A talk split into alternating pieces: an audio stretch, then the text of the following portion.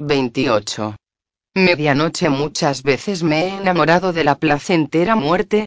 John Keats despierta, Marisa dijo Loras Riel. Vamos a aterrizar. Un ventoso amanecer rompía sobre la fortaleza de basalto cuando el artefacto intencional se aproximaba a ella desde el sur. La señora Coulter, dolorida y mareada, abrió los ojos. No había dormido. Vio al ángel Shapanía deslizarse sobre la pista de aterrizaje y echarse a volar hacia la torre mientras el aparato se dirigía hacia los baluartes. Tan pronto como el aparato hubo aterrizado, Loras Riel descendió de él y corrió a reunirse con el rey Ogun en la atalaya occidental, sin hacer caso de la señora Coulter. Los técnicos que acudieron de inmediato para revisar la aeronave tampoco le prestaron atención. Nadie le preguntó sobre la pérdida de la nave que ella había rogado. Era como si se hubiera vuelto invisible. La señora Coulter se dirigió cabizbaja hacia la habitación, en la torre inexpugnable, donde un ordenanza le preguntó si quería algo de comida y café. Tráigame lo que tenga, dijo la señora Coulter. Se lo agradezco. A propósito, añadió cuando el hombre se disponía a marchar. El aletiometrista de Loras Riel, el señor, el señor Basilides, Sí. ¿Podría venir un momento? En estos momentos está ocupado con sus libros, señora. Le diré que se acerque un momento cuando haya terminado. La señora Coulter se lavó y se puso la única camisa limpia que le quedaba. El helado viento batía contra las ventanas, y la grisácea luz matutina le hizo estremecerse. Echó más carbones en la estufa de hierro, confiando en que con el fuego dejaría de tiritar, pero el frío le había calado los huesos. Diez minutos más tarde sonaron unos golpes en la puerta. El aletiometrista, un hombre pálido y de ojos oscuros, entró con su daimonion ruiseñor posado en el hombro y saludó a la señora Coulter con una reverencia. Un momento después apareció un ordenanza con una bandeja con pan, queso y café, le agradezco que haya venido, señor Basilides, dijo la señora Coulter. ¿Le apetece tomar algo? Café, gracias. Tenga la bondad de decirme qué ha sido de mi hija, prosiguió la señora Coulter después de servir el café, porque estoy segura de que está enterado de lo sucedido. ¿Vive todavía? El aletiometrista dudó unos instantes. El mono dorado aferró el brazo de la señora Coulter. Sí, está viva, respondió el señor Basilides midiendo sus palabras, pero, continúe, se lo ruego. ¿Qué iba a decir? Se encuentra en el mundo de los muertos. Durante un tiempo no logré interpretar lo que me comunicaba el instrumento. Era del todo imposible. Pero no cabe la menor duda. Ella y el niño han ido al mundo de los muertos y han abierto una vía de salida para que los fantasmas lo abandonen. En cuanto los muertos salen al aire libre se disuelven como hicieron sus daimonions, lo cual no deja de ser el fin más dulce y deseable para ellos. El aletiómetro me ha indicado que la niña lo hizo porque oyó una profecía según la cual la muerte llegaría a su fin, y creyó que esa misión le correspondía a ella. En resumen, que ahora ya existe la forma de abandonar el mundo de los muertos. La señora Coulter no podía articular palabra, y se acercó a la ventana para ocultar la emoción que reflejaba su rostro. ¿Saldrá mi hija de allí con vida? No, ya sé que no puede predecir eso. Pero, ¿cómo está? Sufre, tiene dolores, está asustada. Pero cuenta con la compañía del niño y de los dos espías gallevespianos. Siguen juntos. ¿Y la bomba? La bomba no la hirió. De pronto la señora Coulter se sintió agotada. Lo único que quería era acostarse y dormir durante meses, años. Oía los chasquidos de la cuerda de la bandera, sacudida por el viento, y los graznidos de los cuervos, que revoloteaban sobre los baluartes. Gracias, señor Basilides, dijo la señora Coulter volviéndose hacia el aletiometrista. Le estoy muy agradecida. Tenga la bondad de informarme de cualquier novedad sobre mi hija, de dónde se encuentra y qué hace. El hombre hizo una reverencia y se marchó. La señora Coulter se tendió en el camastro, pero por más que lo intentó no consiguió mantener los ojos cerrados. ¿Qué le parece eso, Majestad? preguntó Loras Riel. Miraba a través del telescopio de la atalaya una cosa que había aparecido en poniente. Tenía el aspecto de una montaña suspendida en el cielo, a un palmo del horizonte, cubierta por una nube. Estaba muy lejos, tanto que no era mayor que la uña del pulgar vista a la distancia de un brazo. Pero hacía poco que había aparecido y permanecía completamente inmóvil. A través del telescopio, el misterioso objeto parecía más cercano, pero no más detallado. Una nube sigue semejando una nube por más que un telescopio amplíe su tamaño. La montaña nublada, dijo Gunue. Oh. ¿Cómo lo llaman? La carroza. Cuyas riendas empuña el regente. Se ha ocultado bien, ese Metatron. Las escrituras apócrifas lo mencionan. Antiguamente era un hombre llamado Enoch, hijo de Yare, separado de Adán por seis generaciones. Y ahora gobierna el reino y se propone hacer más que eso, a juzgar por lo que dijo el ángel que hallaron junto al lago de azufre, el que penetró en la montaña nublada para espiar. Si Metatron gana esta batalla, intervendrá de forma directa en la vida de los humanos. Imagínese, Ogunue, una inquisición permanente, peor de lo que cualquier tribunal consistorial de disciplina pudiera concebir, manejada por espías y traidores en todos los mundos y dirigida personalmente por la inteligencia que mantiene la montaña suspendida en el aire, al menos la antigua autoridad tuvo la elegancia de retirarse, dejando el trabajo sucio de quemar herejes y ahorcar a las brujas en manos de sus sacerdotes. La nueva autoridad será infinitamente peor. Y ha empezado por invadir las repúblicas, comentó Gunue. Fíjese en eso. ¿Es humo? De la montaña nublada brotaba una columna grisácea que se fue extendiendo lentamente, tiznando el límpido cielo azul. Pero no podía ser humo pues se deslizaba contra el viento que agitaba las nubes. El rey se acercó los prismáticos a los ojos para ver de qué se trataba. Son ángeles, dijo. Loras Riel se apartó del telescopio, enderezándose y escudándose los ojos con la mano. Las minúsculas figuras aparecían a centenares, a miles, a decenas de miles, surcando el aire hasta ensombrecer la mitad del cielo. Loras Riel había visto las bandadas compuestas por billones de estorninos azules que revoloteaban al atardecer en torno al palacio del emperador Canto, pero jamás había visto semejante multitud. Los seres alados se agruparon y luego se alejaron muy lentamente hacia el norte y el sur. Ah. ¿Y eso qué es? preguntó Lorasriel. No es el viento. La nube se arremolinó sobre el flanco meridional de la montaña y comenzó a soplar un poderoso viento del que brotaban unas largas serpentinas de vapor. Pero Lorasriel estaba en lo cierto. El movimiento procedía del interior, no del exterior. La turbulenta nube se deslizó a través del cielo, y luego se separó durante unos segundos. Allí había algo más que una montaña, pero solo pudieron verlo durante un instante, pues la nube se deslizó de nuevo hacia atrás, como si tirara de ella una mano invisible, y lo ocultó de nuevo. El rey Ogume dejó los prismáticos. Eso no es una montaña, dijo. He visto emplazamientos de cañones, yo también. Todo eso es muy complicado. Me pregunto si Metatron podrá ver a través de la montaña. En algunos mundos disponen de unos aparatos para hacerlo. Pero por lo que se refiere a su ejército, si solo cuenta con esos ángeles, el rey lanzó una exclamación de asombro y exasperación. Loras Riel le sujetó del brazo con violencia. No tienen esto. Dijo zarandeando violentamente el brazo de Ogunue. No tienen carne.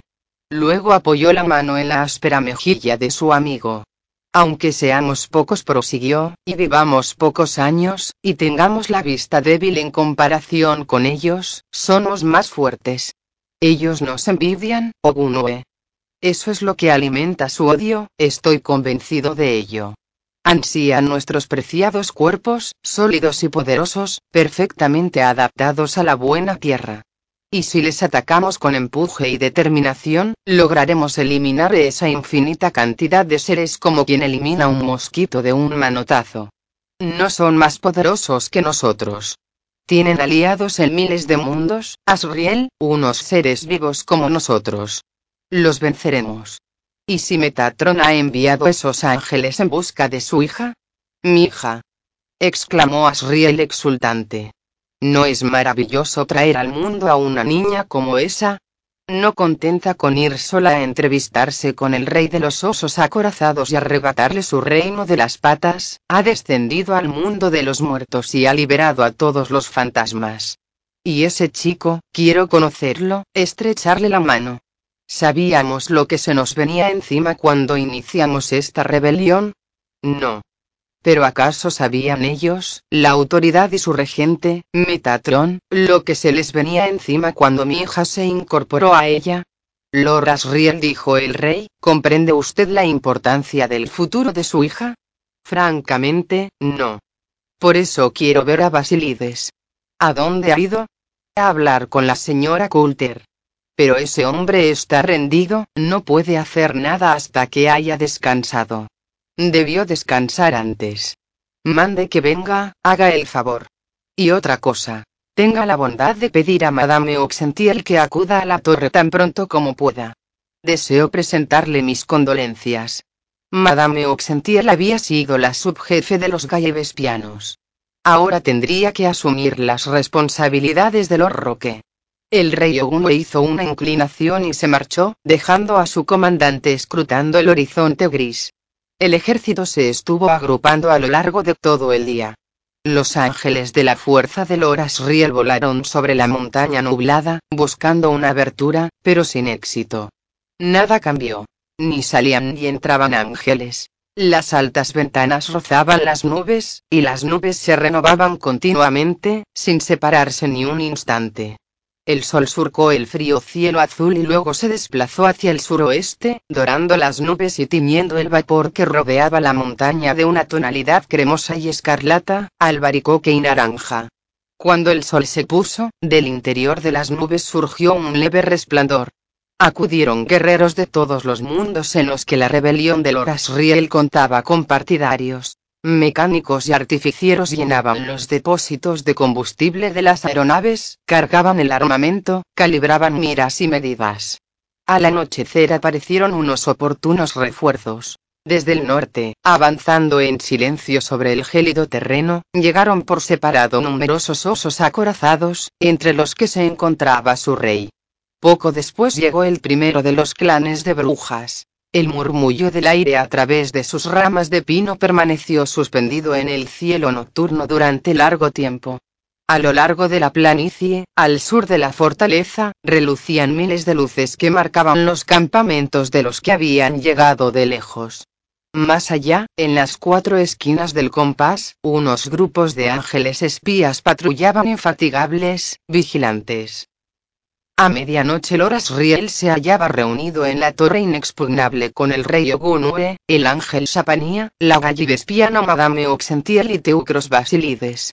El aletiometrista acababa de hablar, y Loras Riel se levantó, se acercó a la ventana y contempló el lejano resplandor de la montaña nublada que se alzaba por poniente. Los demás guardaron silencio. Acababan de enterarse de algo que había hecho palidecer y temblar a Loras Riel. Ninguno sabía cómo reaccionar ante la noticia. Por fin Loras Riel rompió el silencio. Señor Basilides dijo, debe de estar muy fatigado. Le agradezco sus esfuerzos.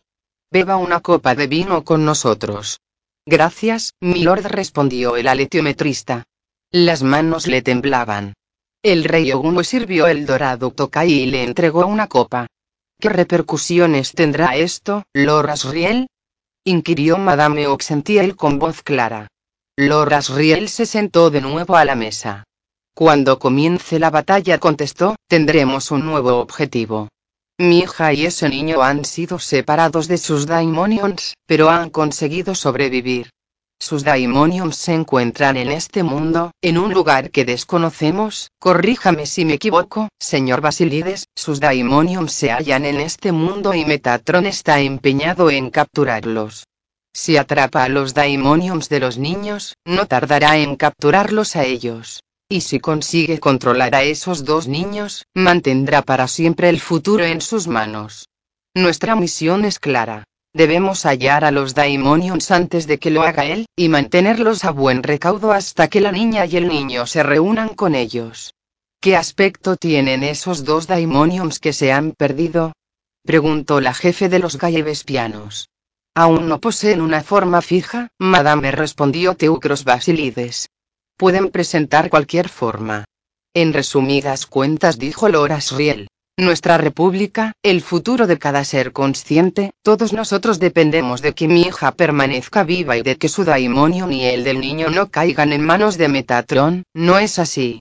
En efecto. Loras Riel suspiró satisfecho.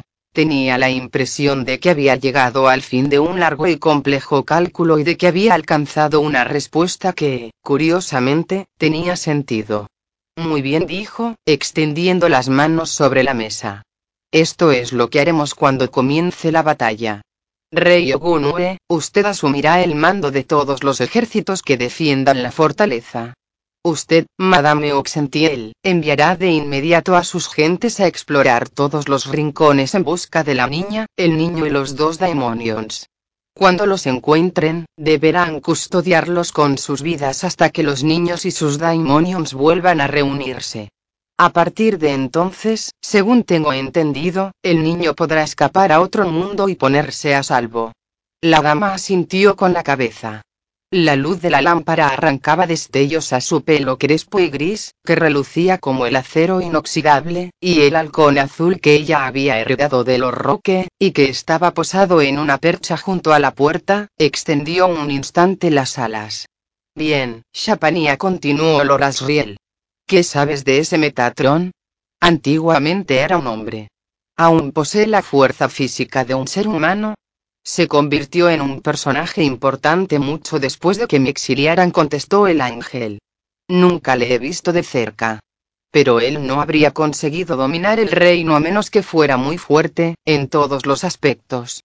Casi todos los ángeles evitan un enfrentamiento cuerpo a cuerpo con él. Metatron disfrutaría con el combate y ganaría. Ogun intuyó que a Loras Riel se le había ocurrido una idea. Durante unos instantes parecía distraído, con la mirada ausente, pero enseguida reaccionó con vivacidad. Entiendo, dijo. Chapanía, el señor Basilides nos ha dicho por fin que su bomba no solo abrió un abismo debajo de los mundos, sino que quebró la estructura de las cosas tan profundamente que hay grietas y fisuras por doquier. Debe de existir algún camino cerca de allí para descender al borde de ese abismo. Quiero que lo localices. ¿Y usted qué hará? inquirió el rey Ogunue con brusquedad. Destruir a Metatron. Pero mi papel prácticamente ha concluido.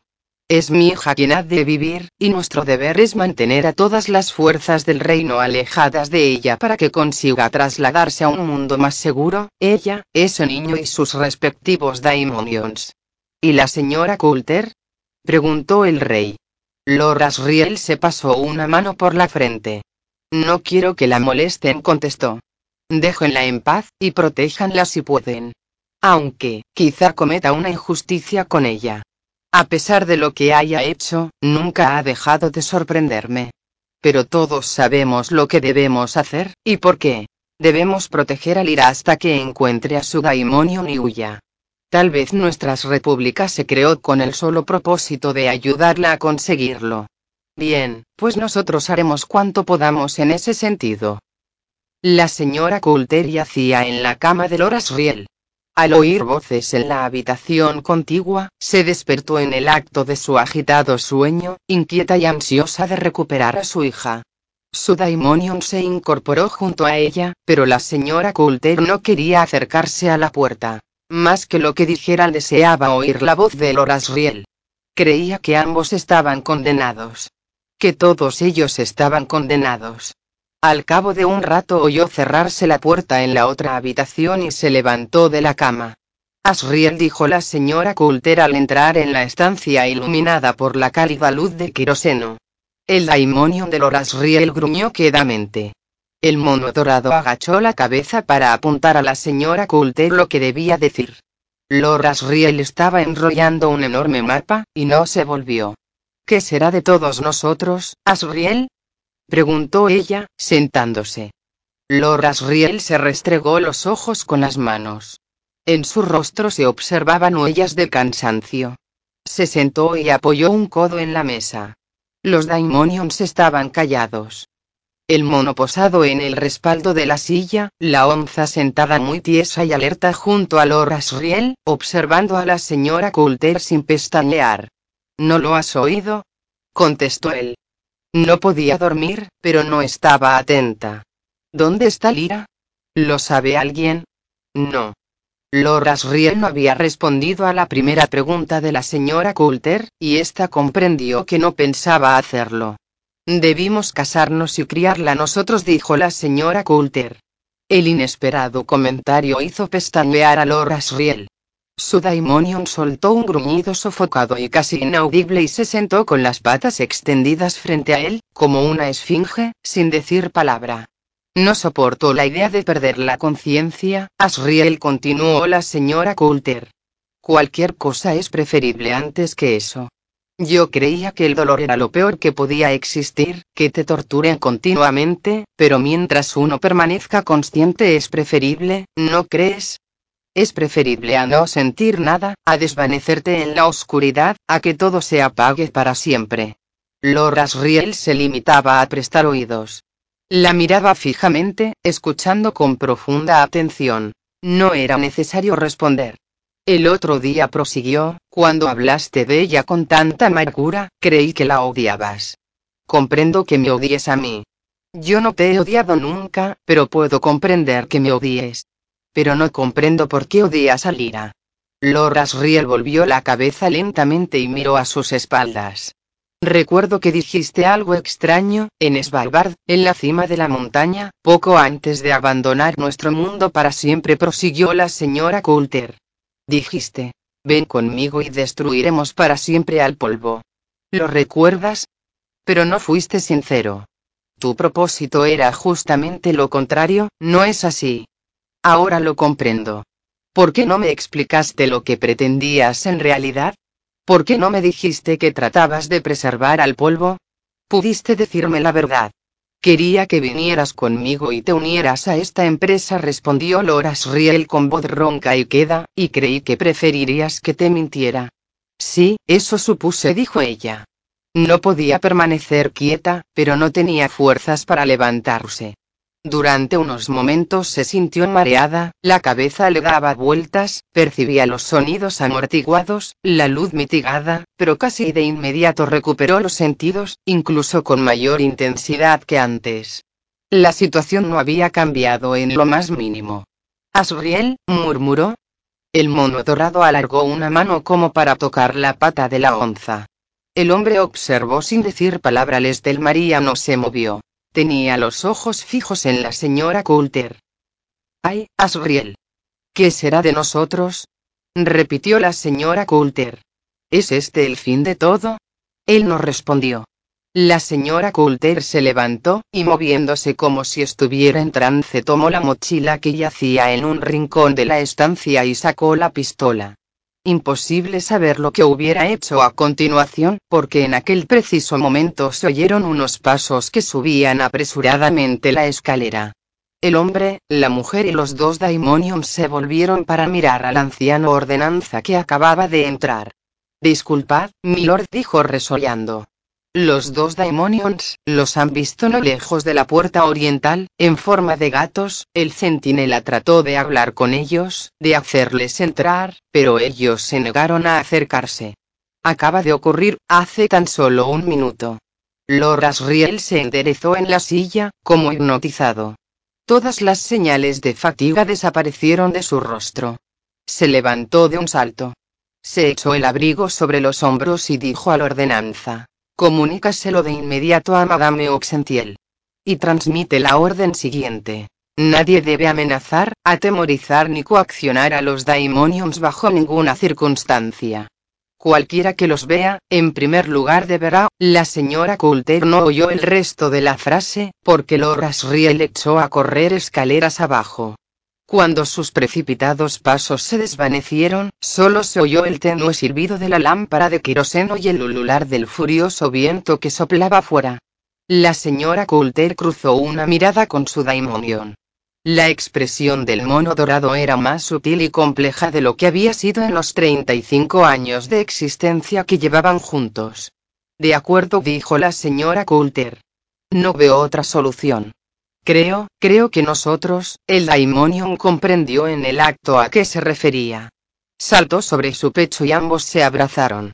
Luego la señora Coulter tomó su abrigo forrado de piel, salió sigilosamente de la estancia y bajó por la oscura escalera.